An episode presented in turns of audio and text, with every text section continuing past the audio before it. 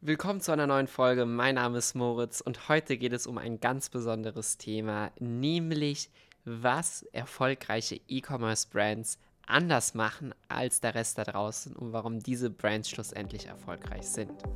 Ads Insights, der Podcast mit Moritz Matzke für alle Facebook-Advertiser und Online-Marketer. Erfahre die besten Strategien, Tipps und Experteninterviews, um deine Social-Media-Kampagnen noch besser zu machen.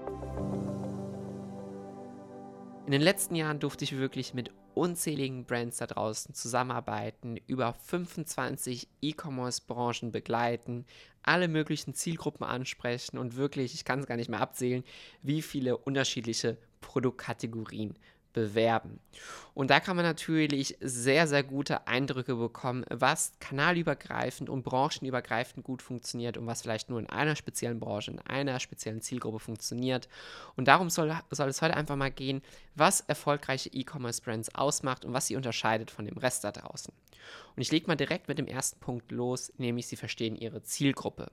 Sie sind also in der Lage, sich in ihre Zielgruppe hineinzuversetzen und wirklich Werbeanzeigen zu erschaffen, die ein Interesse bei der Zielgruppe wecken, ein Interesse aufbauen und auch ein Vertrauen aufbauen. Das heißt, sie konzentrieren sich gar nicht so stark auf ihr Produkt und was ihr Produkt so toll kann und so weiter und so weiter, weil die Alleinstellungsmerkmale, die sind immer vorhanden, sondern es geht vielmehr darum, wie können sie der Konkurrenz einen Schritt voraus sein, indem sie noch stärker die Sprache der Zielgruppe sprechen. Das heißt, jetzt mal als Beispiel, wenn die Zielgruppe irgendwie voll auf Memes abgeht, ja, und voll Memes feiert, dann Meme-Ads zum Beispiel in dem Style macht, ja, oder ist es eine Zielgruppe, die super auf Luxus sich fokussiert und da super High-End haben möchte, dann ist es vielleicht nicht so sinnvoll, dort mit User-Generated Content zu arbeiten. Also erstens die eigene Sprache der Zielgruppe sprechen, dass man da im Einklang mit der Zielgruppe ist und dann natürlich klar weiß, warum kauft die Zielgruppe überhaupt bei mir ein. Also was sind die Kaufgründe?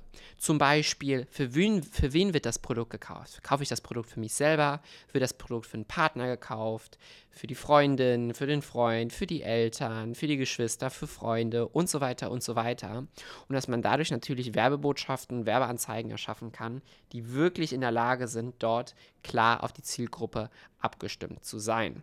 Gleichzeitig geht hier in die Verbindung, dass man natürlich dieses tiefgründige Zielgruppenverständnis hat, dass man sich bewusst ist, was sind die Herausforderungen, die Ziele, die Painpoints der Zielgruppe und dass man das wiederum einpackt. Falls du hier noch keinen Plan zu hast, wie du überhaupt so ein tiefgründiges Zielgruppenverständnis etablierst bei dir, dann schau mal hier durch den Podcast, da gibt es viele, viele Folgen dazu. Dann zweitens sind sie in der Lage, ein Bedürfnis zu erschaffen. Habe ich erst in der letzten Folge dazu gesprochen.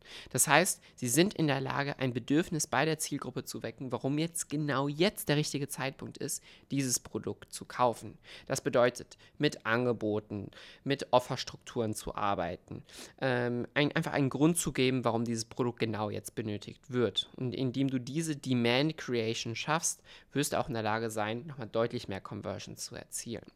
Dann als dritten Punkt, sie bewerben nicht nur ein Produkt, sondern schaffen ein Gesamterlebnis. Also das, die gesamte Customer Journey fängt beim ersten Touchpoint an und hört dann auch nicht mit der Conversion auf, mit dem Kauf, sondern geht dann eigentlich erst richtig los. Das heißt, sie betreiben richtiges E-Mail-Marketing.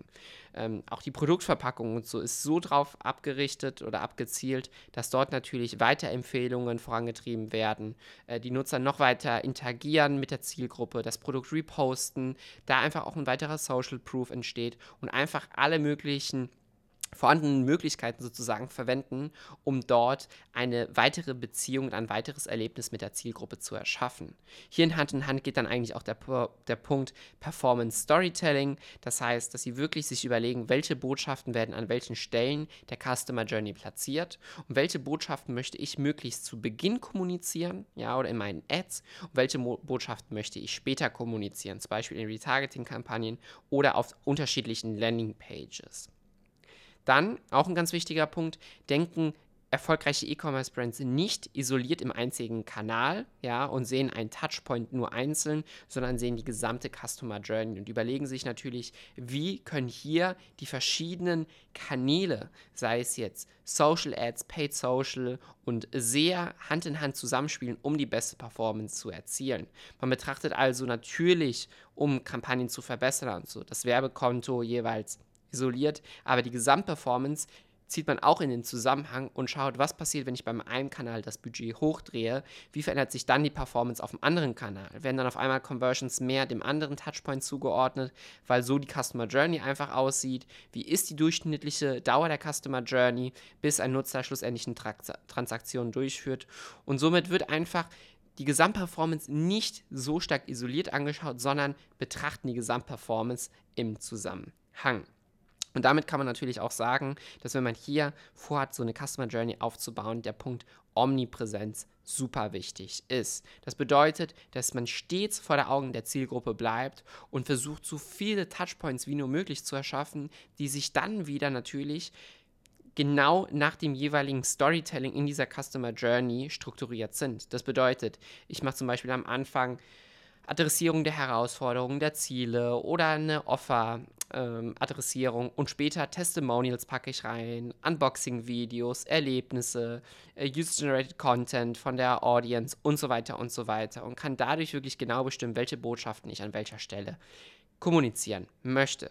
Das waren einfach mal ein paar Punkte, kurz zusammengefasst, was heutzutage erfolgreiche E-Commerce-Brands von anderen da draußen unterscheiden. Wenn du dazugehören möchtest, dann trag dich hier ein, klick auf den Link in der Beschreibung, vereinbare deine kostenfreie Beratung, wo wir deine E-Commerce-Brand oder deinen Online-Shop auf das nächste Level bringen. Ich hoffe, dir hat die Folge gefallen und wir hören uns in der nächsten. Bis dahin.